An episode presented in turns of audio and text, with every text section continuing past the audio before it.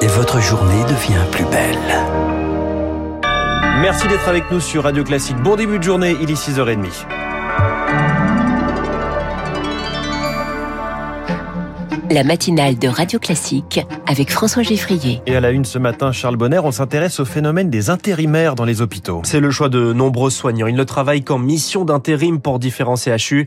Des soignants qui profitent de la pénurie d'effectifs post-Covid, notamment à cause de l'épuisement des équipes et qui exigent donc des rémunérations supérieures au plafond réglementaire. Une situation qui perturbe également le travail en équipe, Rémi Pfister. Avec un taux d'absentéisme qui flirte avec les 10%, les hôpitaux de Paris n'ont pas d'autre choix que de recourir à des intérimaires. Une solution de secours qui perturbe le travail d'équipe, s'alarme le professeur Rémi Salomon de l'hôpital Necker. C'est des gens qui connaissent pas le service, qui connaissent pas l'équipe. J'ai déjà entendu dire, euh, s'il n'était pas là, ce serait, ce serait aussi bien, quoi. Il y a des tas de soins qui sont compliqués et qu'on sait bien faire que quand on est là depuis plusieurs années, quoi. C'est d'autant plus vrai qu'on est dans des services euh, pointus et c'est souvent le cas à la PHP, hein. Les jeunes diplômés sont de plus en plus nombreux à choisir l'intérim. C'est mieux payé avec des horaires moins contraignants. Problème, ils travaillent à la carte. Pour le professeur Stéphane Berda de l'hôpital Nord de Marseille, impossible donc de faire des plannings. Une fois sur deux, ils viennent pas au dernier moment, donc c'est pas très fiable. Alors peut-être qu'ils sont moins bien payés dans le public que dans le privé, donc automatiquement, bah, lorsqu'ils ont deux missions, bah, ils nous laissent tomber pour aller sur une mission plus rémunératrice. Enfin, c'est vraiment des espèces de mercenaires qui nous rendent bien service, évidemment. Il y a des intérimaires qui parfois viennent régulièrement, donc automatiquement on les connaît, mais c'est quand même assez rare en fin de compte. Les budgets des établissements sont aussi impactés. La dépense d'intérim des hôpitaux de Bretagne, par exemple, a grimpé de 30% cette année.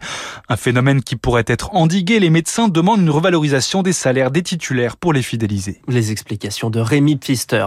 Contre la grippe, on prend de l'avance. La campagne vaccinale va débuter avec quatre jours plus tôt que prévu. Décision de la Direction générale de la santé. Les premières injections commenceront donc ce vendredi. Les autorités veulent éviter le risque de co-infection entre le Covid et la grippe. Contre le Covid, justement, le gouvernement se lance dans la bataille du pass sanitaire jusqu'à l'été prochain. L'Assemblée nationale examine aujourd'hui le projet de loi vigilance sanitaire. Le texte permet d'avoir recours au QR code jusqu'au 31 juillet 2022. Le gouvernement justifie son choix avec la campagne électorale. Le Parlement termine ses travaux en février prochain. Mais pour l'opposition, c'est avant tout un choix politique. Philippe Gosselin est député Les Républicains. C'est pas possible. On peut pas donner pendant dix mois les clés de la maison du Parlement sans aucun contrôle démocratique, au minimum à mi-course.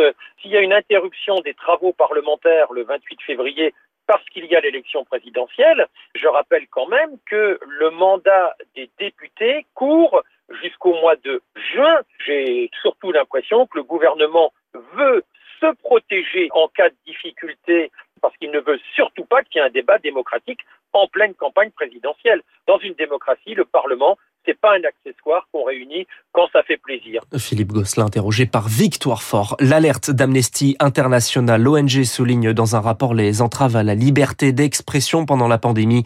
Selon les auteurs, les vagues de désinformation et les mesures répressives ont empêché l'accès à des informations exactes sur le virus. Parmi les exemples cités, celui de la Tanzanie, du Nicaragua et de la Russie. Toujours à propos de santé, ce constat, les greffes d'organes sont en baisse. Une baisse constatée depuis 2017, un recul de 100 à 200 par an. Le Covid n'a rien arrangé à l'activité de transplantation. Le temps d'attente moyen pour une greffe de rein d'un donneur vivant, par exemple, est de plus d'un an contre quelques mois en Espagne.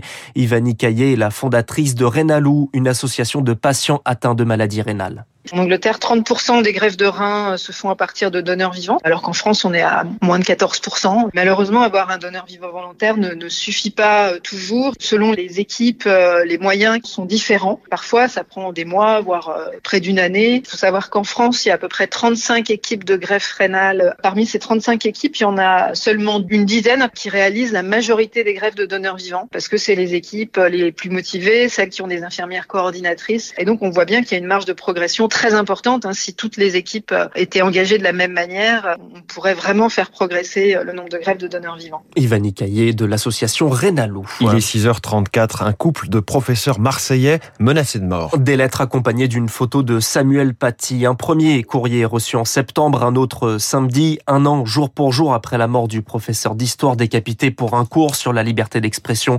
Une enquête est ouverte et le couple est donc placé sous protection policière.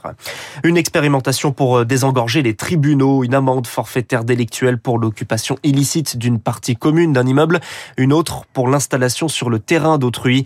Le dispositif est lancé aujourd'hui à Rennes, Créteil, Lille ou encore Marseille. Après le Brexit, va-t-on connaître un Polexit. Oui, comprenez une sortie de la Pologne de l'Union européenne. Le Premier ministre polonais doit s'exprimer aujourd'hui devant le Parlement européen. Mateusz Morawiecki compte s'expliquer après la décision de la Cour constitutionnelle de son pays qui estime que le droit national est supérieur au droit européen.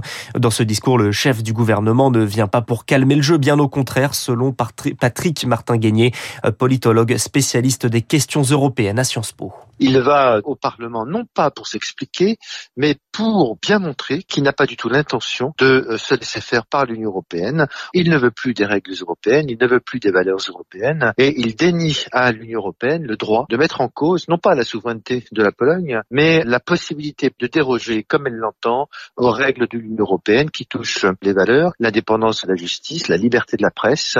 De fait, c'est une sortie, un polexite juridique.